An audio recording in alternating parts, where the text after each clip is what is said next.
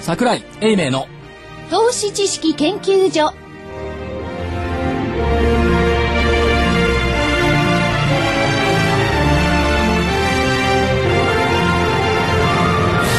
皆さんこんにちこんはにちは。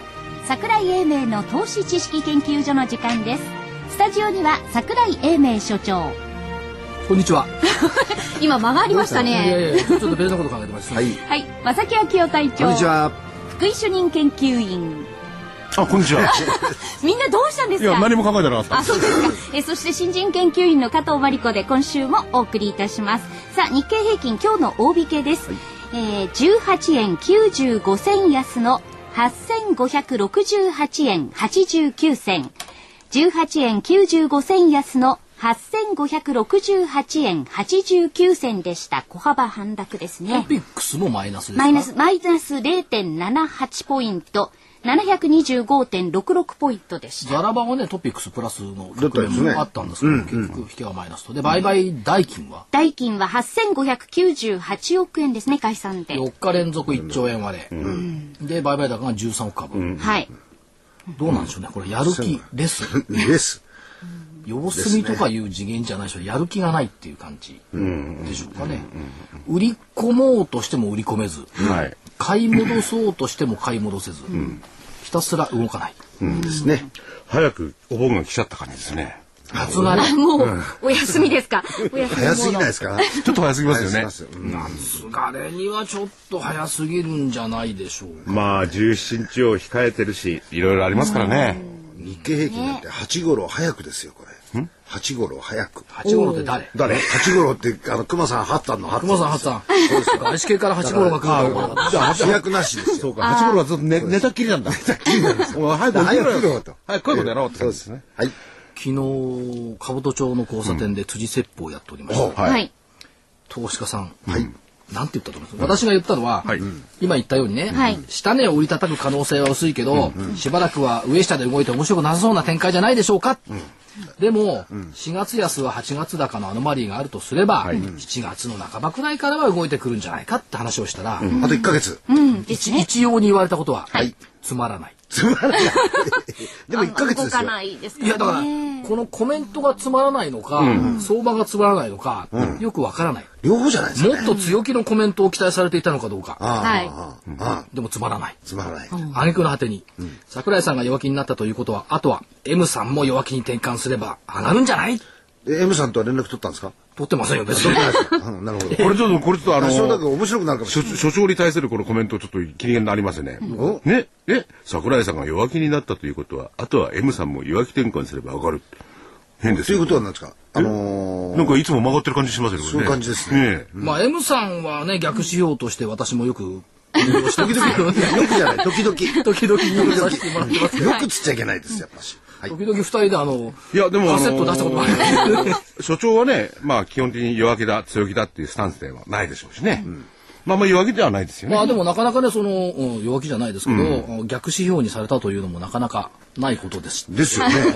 一晩寝ずに考えましじた。ゃあ、じゃあ、じゃあ、今日は本当に弱気でいきましょう。え逆指標で。えええいや、だって弱弱気になれば相場戻ってくるんでしょああ。相場が戻ってくるのがいいかはい、視聴率が減るのがいいか、どっちですかいや、それは弱気も強気もここは関係ない。これね、本当のことをす言いうま。せん。はいラジオとかで視聴率は言わないと聴思うんです取よ率上司率です。失礼しました。はい。何が悪いって、やっぱりこれ毎朝毎朝こう来るおはようヨーロッパが悪いです。ヨーロッパが悪い。いやはい。そうなんですよ朝になるとねだって ねまた、あんまりいい話ないですしね。ラジオ体操みたくさ、6時半になるとさ、おはようヨーロッパって、今日はギリシャだ、今日はスペインだって、だから何なんだって、思わず言いたくなるんですけどね。で、そう、作ったの作ったの。はい。ギリシャって言うとギリシャっていう、スペインって言うとスペインっていう、大丈夫じゃんって言うと大丈夫じゃんっていう、後で虚しくなってバカバカしいって言うとミラーっていうもう。これ昔小玉のでしょうか山の小玉っていう歌に言ってますね。ちょちょこれあれ AC のコマーシャルの流れですよ、あ、そう。あれ見てなかったですかあの大震災の後ずっとこればっかりですよねいい、いい CM でしたよね。あのココママーーシシャャルですルですよねね。はいね。でミラーっていうことは要するにねスペインだとかギリシャって言ってくるそれって別にスペインギリシャじゃなくて私たちの気持ちのミラーになってんじゃないの、鏡なんじゃないのそのああ。感じ方は、という気がするんでなするけほどど。いかがでございましょうか。なるほど。奥が深くてわからない。 というよりも、我々の、あの、気持ちのね、鏡、はい自分自身を見てる、はいね、あの、ギリシャ、あるいはスペインということに、ええあの、かこつけて、はいそうなんでしょうかね。やっぱりギリシャ、スペインというのはね、気には気なりにます気になるっていうよりよね実態やばいですよね。と言われてますよね。うんだから、でもでもね、そいれを感じている心理っていうのは、こう日ごとに変わるじゃないですか。だって、わかりあます。のー、情報端末だとかね、まあ、日経の会社でもいいですけども、馬鏡を見てるとね、はいよざヨーロッパの財政に対する懸念が薄らぐ日もあれば、うんはいヨーロッパの財政に対する懸念が高まる日もあるわけ、日替わりメニューで。はいで、スペインもギリシャもはい、日ごとにそんなに変わってるわけじゃなくて、最近なんかギリシャが何も何も言わなくなっちゃった。ようやく選挙が近づいてきて、いや、選挙の結果が怖いから見ざるを得ない。とはいっていうことは何も変わっても、それ自分の感じ方だけの話じゃないですか。っていう気がするんですけど。いや確かにね、あのーこのところずっとちょっと、あのー英語で書いてある馬行を読んでるんですよ。はいね、なんか日本語で書いてあるとえーインチ臭いなって感じがするんでね、そしたら同じようなことが書いてありましたからね。あっちの馬行もいい加減ですね。というのも、その投資家が、はいあのひ日々にね、触れるわけですよ。あっち行ってこっち行って。ねえそれがどうしてかなとい思いやあまっすちね。の馬鏡もいかがじゃなくて、その、英語で書いてある、その馬鏡の触れ方をもとにして、日本の馬鏡が形成されるから、触れてる。要するに日本の馬鏡書いてるやつに一本筋の通ったものってないもん。朝は特に。ね。そうですね。ロンドンが終わってニューヨークが終わってそんでどうだったそれを焼き直しみたいなもんそれを焼き直して日本語にしてるだけだから、いや、でも確かにね、その、背景となってるニュースは日々出てんですよね。出てますいいニュース、悪いニュース。で、それに本当に忠実に、単純に反応してくれるんですよね、相場って。まあ、特にね、単純に反応それそれもねそのいいニュース悪いニュースで両方出てるんです実は、ええええああ、だけど相場の方向にのっとった材料だけに反応してるあ、そっか。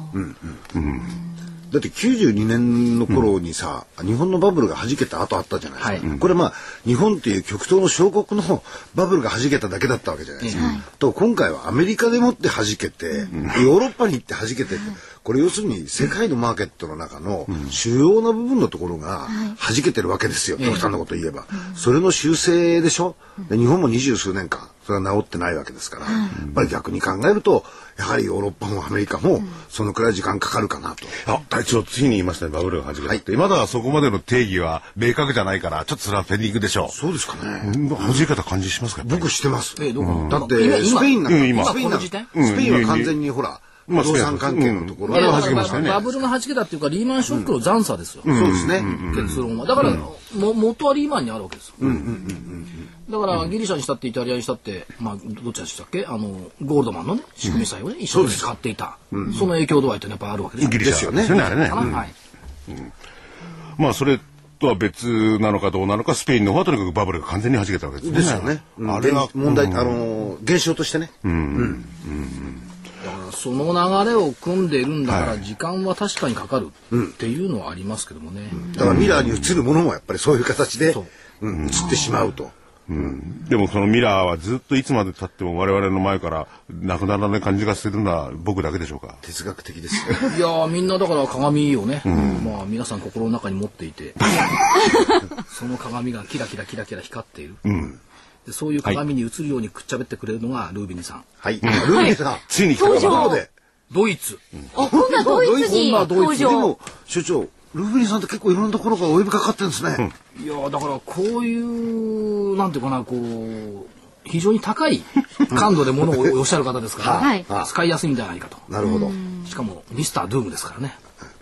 ミスター強行。悲観論者。今度はね、ドイツの新聞のビルトでインタビュー。ヨーロッパの政府は歳出削減ではなく減税を行い、所得を上げることで成長を促すべきだ。と言った。一理あげますね。やっぱりさすがルービニ教授。さすがルビン教授。で、この後がどうかなと。はい。ドイツの政府は国民に対してインセンティブを与えるべきだ。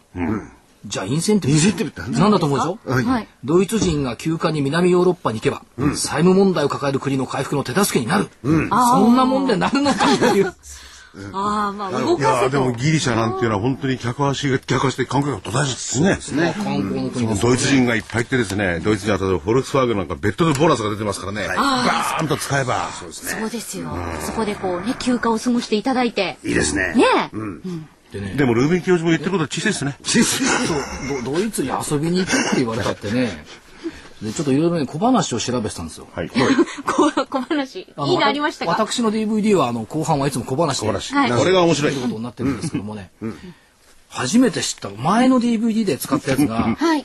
砂浜で日光浴をしている漁師にお金持ちが言った言葉、はい。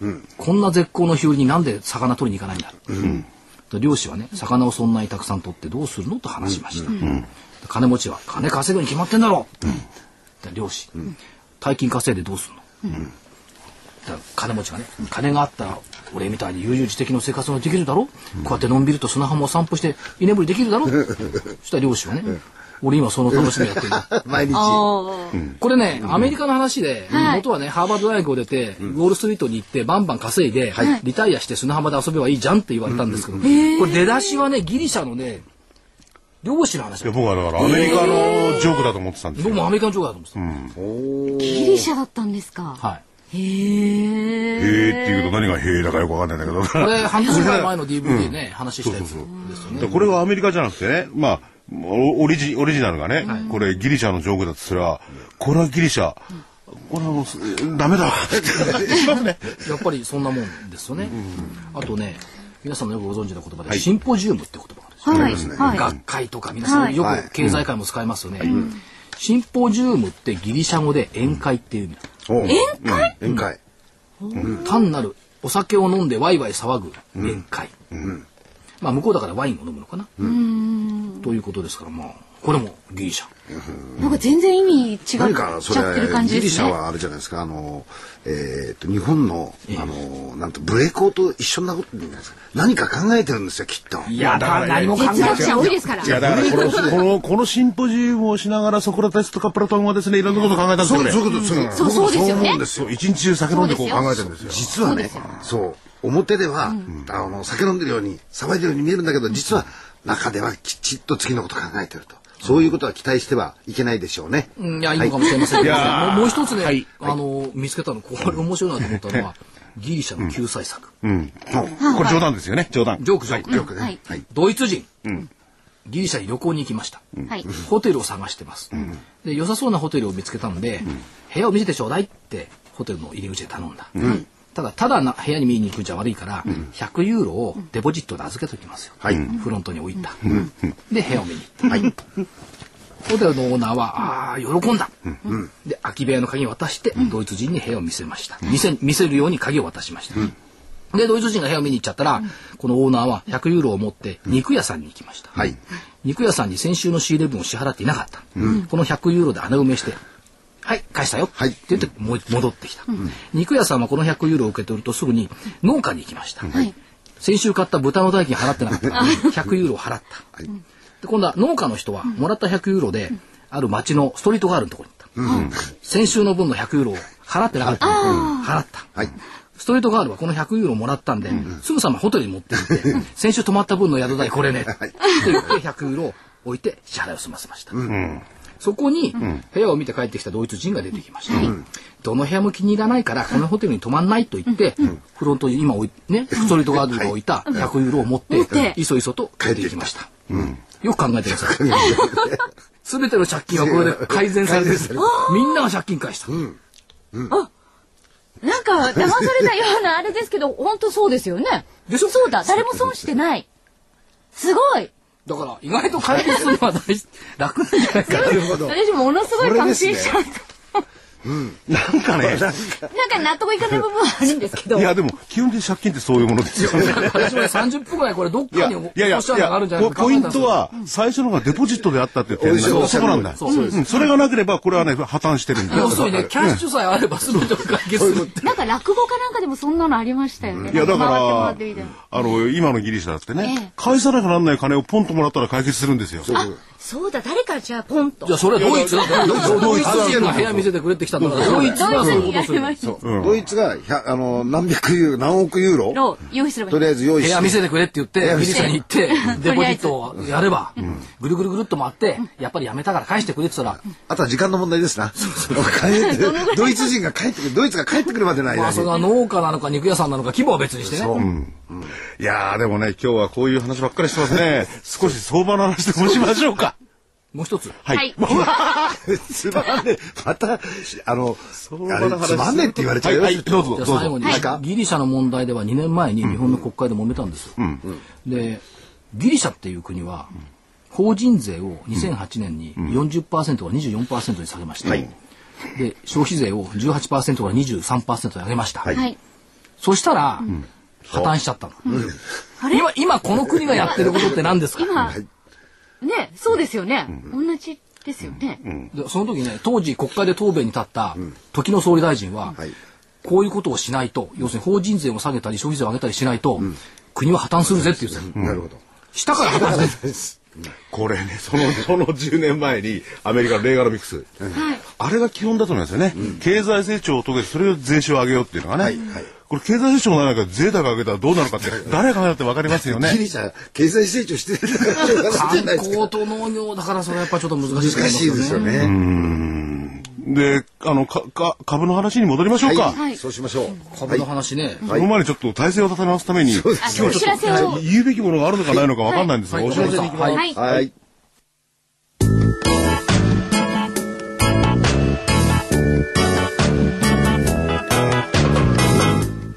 ここで、ラジオ日経の好評 DVD のお知らせです。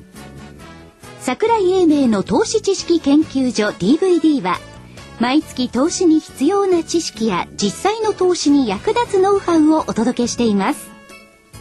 この DVD は、毎月テーマを選び、桜井さん自身が実践で学んだ投資に勝てそうなノウハウや、内外の投資家の動向、さらにアノマリーなどに関しても丁寧に説明しています桜井英明の投資知識研究所 DVD1 本のお値段は8400円送料500円をいただきます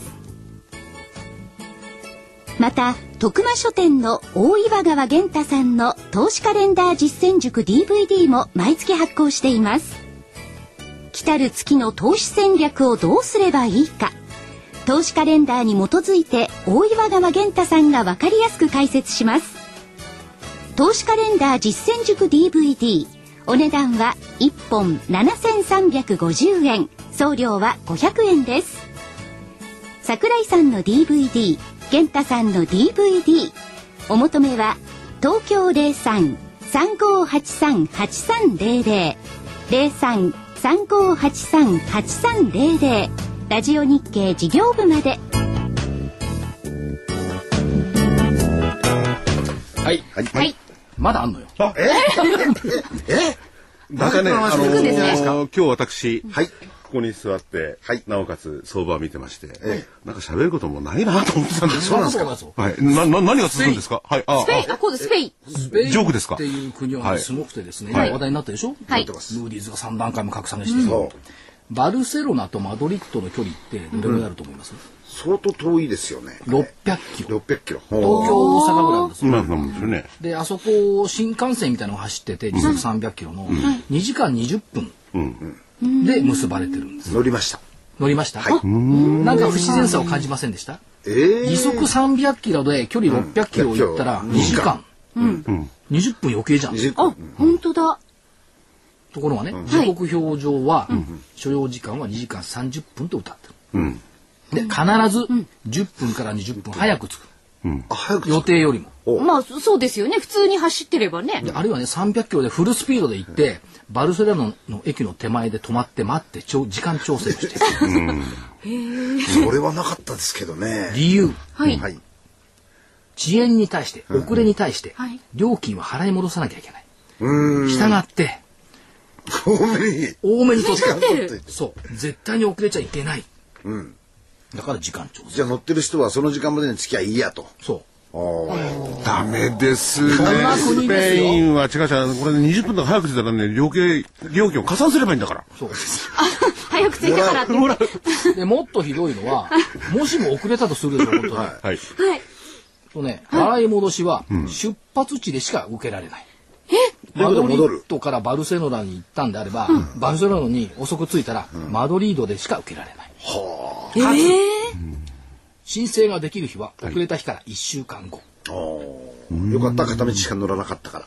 旅行客とかそうですよね。旅そういう感じ旅行の方はもう請求できない。ないってことですよいやね。これだってまたおね金を取るためにお金を払って乗らなきゃいけないんですよね。あそうですよね。そうだ、戻らなくちゃいけないですそようね。いう頑固な国を相手にしているはっていうのはいかがなんでしょうか。でも国民は納得してるんですよね。納得してるんでしょうだね。からこのシステムが残ってるんでしょうと思いますけどね。い。うん。でもね、その、まあ、スペインの問題、ギリシャの問題、で、えーまたイタリアあたりが出てきて、長引きますよね、いずれにしろ。どう長いう。引きますよねあのね、長引かせたいのは、格付け機関が出してきてる格付けを見ると、これ長引かせたいのねと思ったのは、今朝は、キプロス。キプロス。あギリシャの隣。あ、詳しいですね。詳しいです。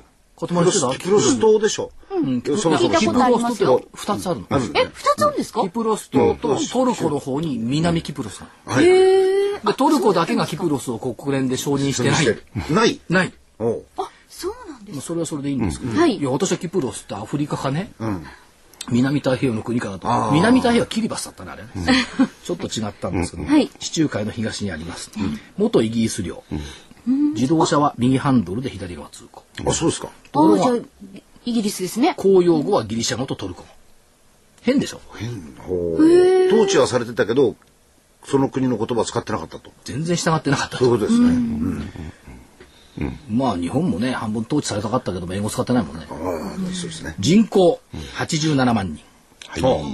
GDP2 兆円はい。こんなちっちゃな国ですよ、4年前から通貨はユーロになってますほう。でここのね格付けをムーディーズが今日2段階引き下げた、二段階。 BA3 にした、理由ギリシャがユーロから離脱するリスクが高まっているおうキプロスの財政が困難に直面している、いいですけど、はい。こんなところの債権誰が持ってんの、キプロスの、何の影響もほとんどないんじゃないのという気もするんですけど、で本当にやりたかったのはスペインなんでしょうね、スペインも下げましたよね、3段階引き下げ、理由ユーロ圏が決定したスペインの銀行向け支援はスペイン政府の財政赤字拡大につながるそう当然でしょ。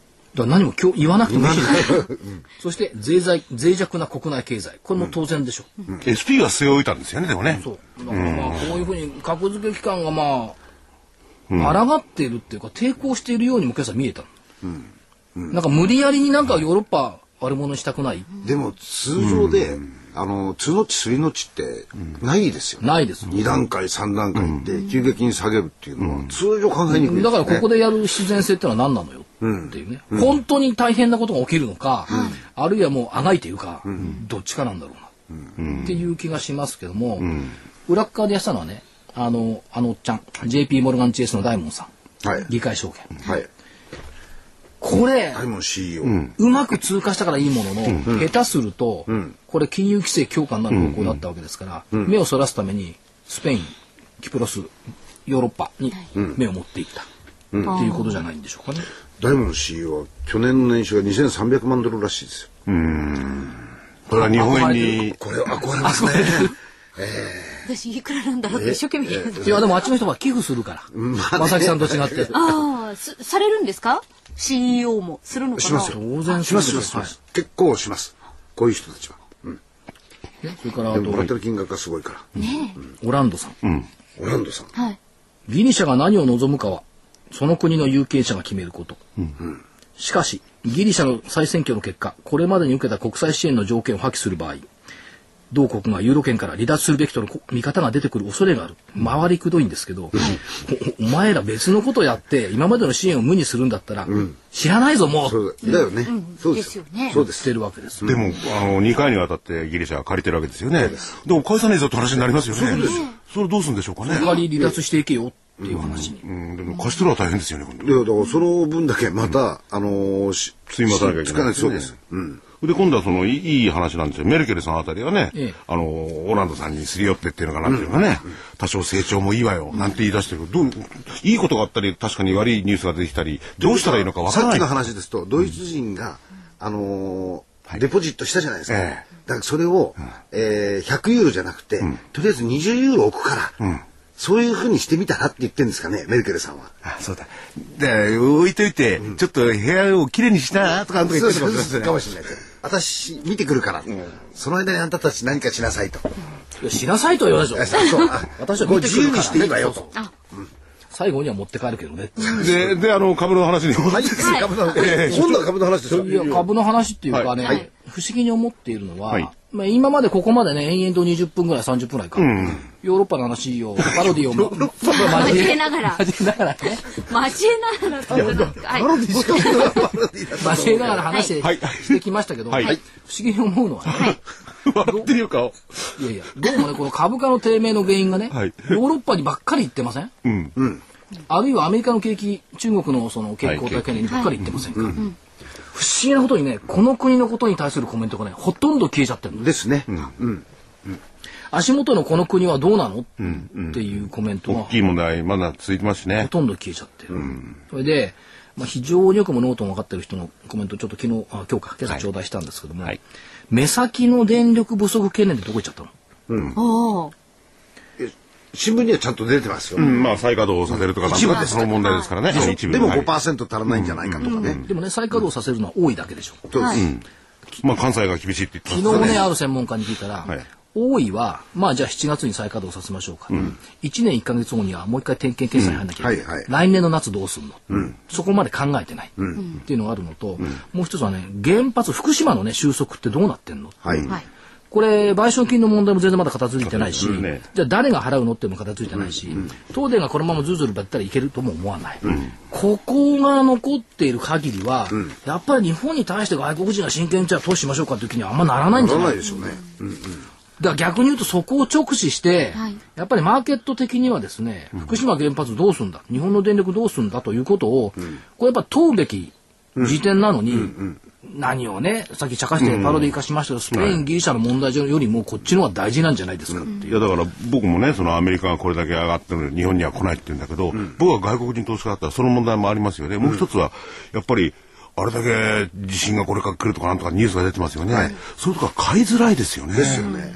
それをどうやってうまく解消していくのかどうなのか、ね、だからね、その消費税を上げるだとか、その福祉をどうするだとか、年金どうするだとか、以前の問題に、今目の前にあるね、はい事態に対して、どういう手を打つのかということが見えないということが、機関投資家、海外の機関投資家からしてみれば、不安感がかもし出される、逆に言えば。そうすると、もし目先の問題に万全な対応ができるんであれば、はい株価はこうのような低たらくでは終わらないはずなんですよ。まあねあそれは確かそうですねただ問題はあの売る人はねいなくなってくれたらこれは儲かるんじゃないかと思うんですがどうでしょうか売る人がいなくなったら儲かる決まってるし、誰も売らないんだからそう。当たり前いやに買う人しかいないんだだかからら、う売りを仕掛けてる人間かなんかね、投資をしなくなっちゃったと。だから出来高も細くなってきたと。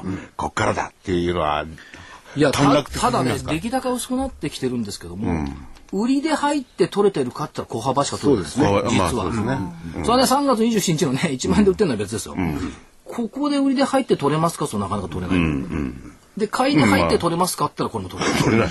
だから8月ぐらいまではこうねお休みですねって言ったらつまらないと言われる、取れない、えーなん、なりない、つまらない。そう、うちがつやっぱりないですから。ないですね、ないでたすかただですねボラティリティ高くなってきてるから、ですね。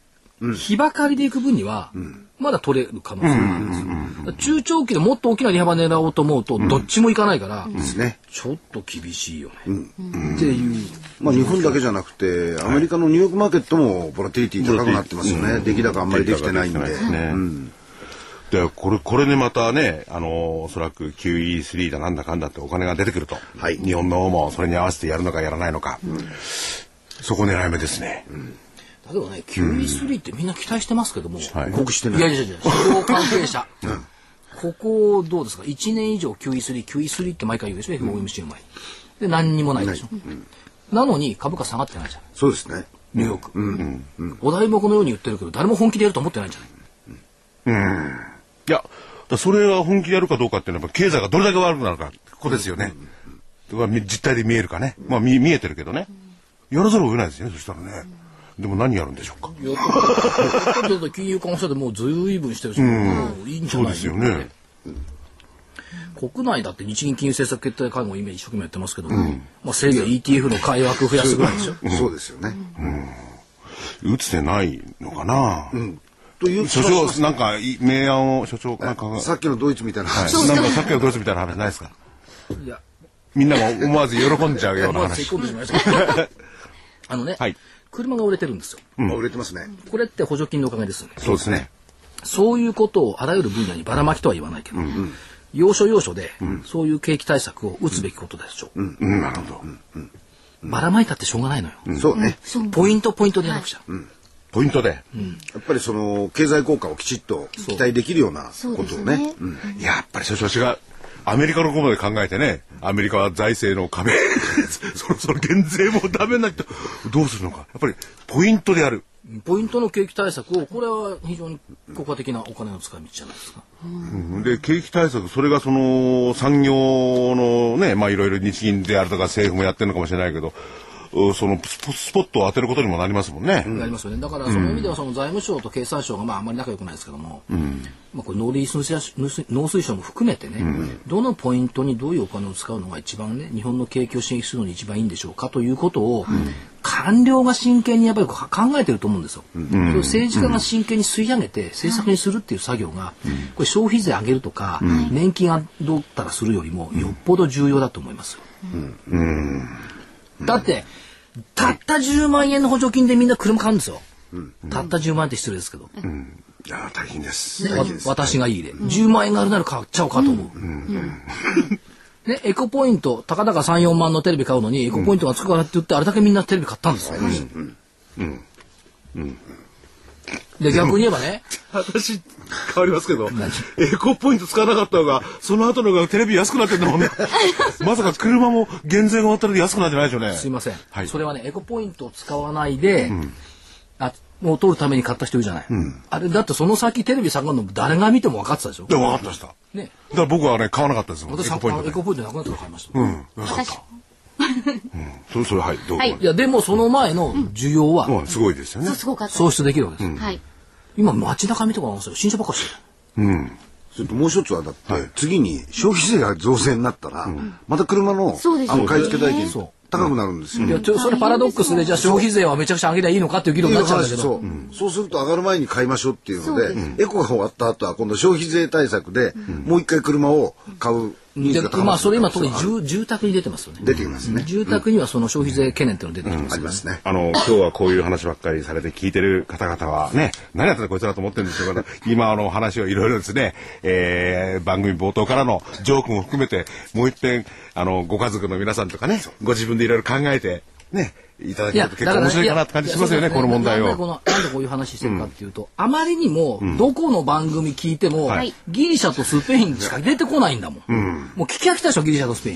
ン。だからわざと小話にしたも。っとあああのー足元のところでね、うん、見れるものを見る方がいいんじゃないですかだとかはら、あの、ツイートだい皆さん、きお聞きになってる皆さん、ギリシャ、スペイン、まあね、他国のことを批判するのもなんですが、みんなが笑えるようなジョークでも送っていただけば楽しいですよね。ちょっとこれお知らせに行きますんで。はいはい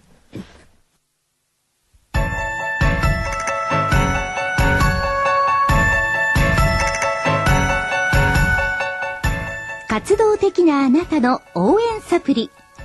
サプリ生活のグルコサミン、コンドロイチンは、年を取ると少なくなりがちなグルコサミンとコンドロイチンを無理なく補います。階段の上り下りや、立ったり座ったりが気になる方や、お散歩、スポーツを楽しみたい方におすすめです。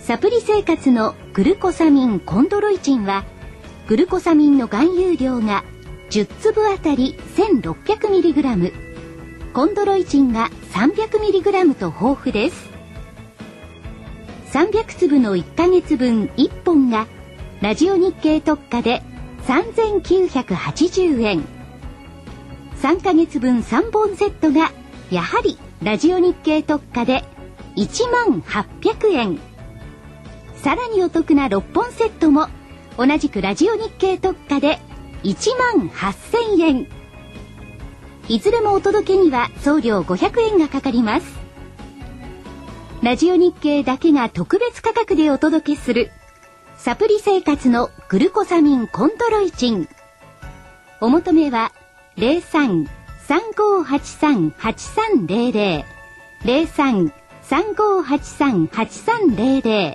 ラジオ日経事業部まで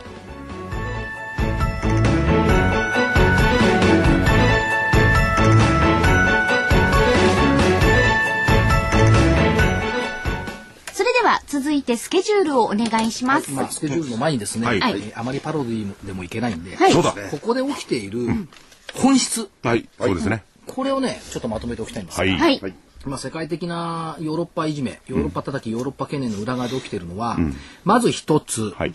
すべてのことはアメリカを中心で考えてみましょう。はい。はい。これ一つ目はね、まず他で、あの、前も言ったと思うんですけども、まずドルはユーロに対してドル高です。はい。当然ですね、うんヨーロッパ危機だからね。そうですねところが、ドルは円に対してはドル安です。いはいしたがって、ヨーロッパの財政危機が着起したことによって、アメリカは自国の、えー通貨高を日本の通貨、日本に対する通貨安でヘッジしている。うん。うん。したがって、このニュートラルな姿勢をアメリカが手放すとは思えない。はい。したがって、そうすぐには円安にはならないでしょう。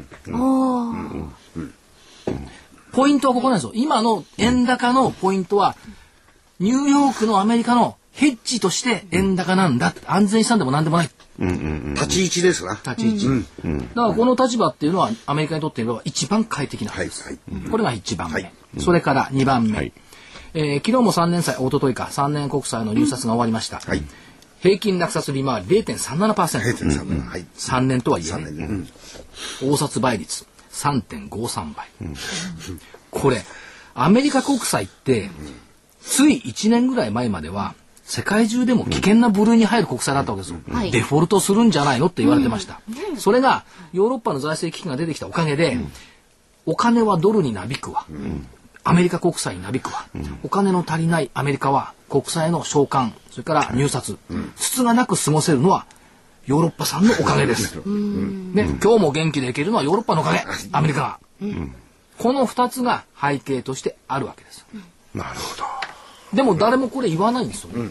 だからポイントは東京からヨーロッパ見てるだけで、ニューヨークからヨーロッパと東京見たらこれが構図でしょ。で、特にもうちょっとさ、あの踏み込んで言うと、アメリカは長年やってきた基軸通貨の立場を離したくない。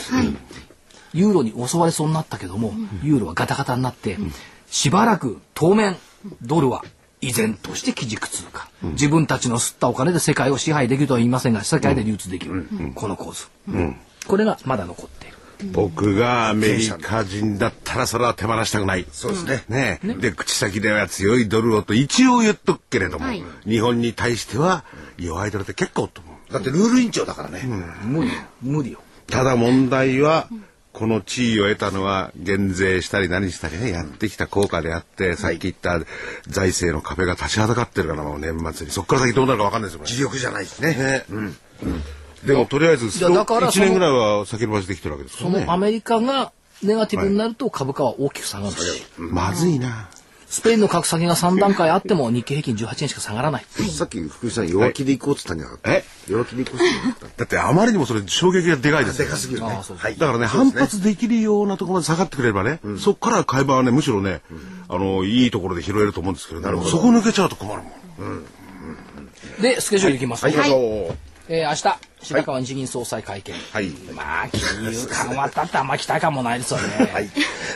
アメリカの鉱工業生産、ニューヨーク連銀製造業景気指数、ミシガン大学消費者信頼感指数、いまあ都合がいいように解釈するでしょう、出てきた結果は。週末、いギリシャ再選挙、そうです。ひょっとしたらこれ再再選挙もあはい。るかもしれない、はいうんフランス下院第2回投票、これはもうほぼね、方向決まってますよね。18日月曜日5月マンション市場動向、G20 首脳会議メキシコ、これどこでやるのカン君かな遊びに行こう。なんかなんだ かって、二文字のとこでしたね。忘れちゃった。まあいいや。アメリカ NHB 住宅指数、え19日火曜日、粗鋼生産、半導体 BB でしょ。アメリカ、FOMC。これ QE3? うん飽きてきましたよね。今回は出ないでしょう。ね多分。あるっていう人も結構多いですけど、あ、そう。うんでそう期待感を持ってあるって言ってるんでしああょ。、なるほどね。金融緩和ね。はい。住宅着工件数、ZEW、ドイツですね、景況感。スペイン、ギリシャ国債、入札。はい。まあ、頻繁にやってますよね。やってます。えー20日木曜日5月貿易収支コンビニ売上高 FOMC バーナンキ議長会見21日木曜日国会会期末とこれどうするんでしょうねもう一応とりあえず消費税を、まあ、社会的には似てます社よ会ね。的やるんでしょう。何でも飲み込んでね。はい。 IMF まで巻き込んで、消費税上げるべきだ。あれそうです。は財務省が言わせてに違いない。アメリカ中古住宅販売、えーそれからフィラデルフィア製造業指数、はい。えー北米 BB レシオ、それから、えー、とユーロ圏の財務省会合があります。はい。スペイン国債また入札。22日金曜、アメリカ30年国債入札。ドイツ、ね、IFO、IFO の景況監視数。ドイツがやっぱりこれ、最終的には注目されるんでしょう。独仏意首脳会談。EU 財務省理事会。中国、単語説がお休み。あはい。ということで、あはい。見通しは見通しは、先週見通した今週が8378円から8957円。はいこのレンジに入りました。はい。はい。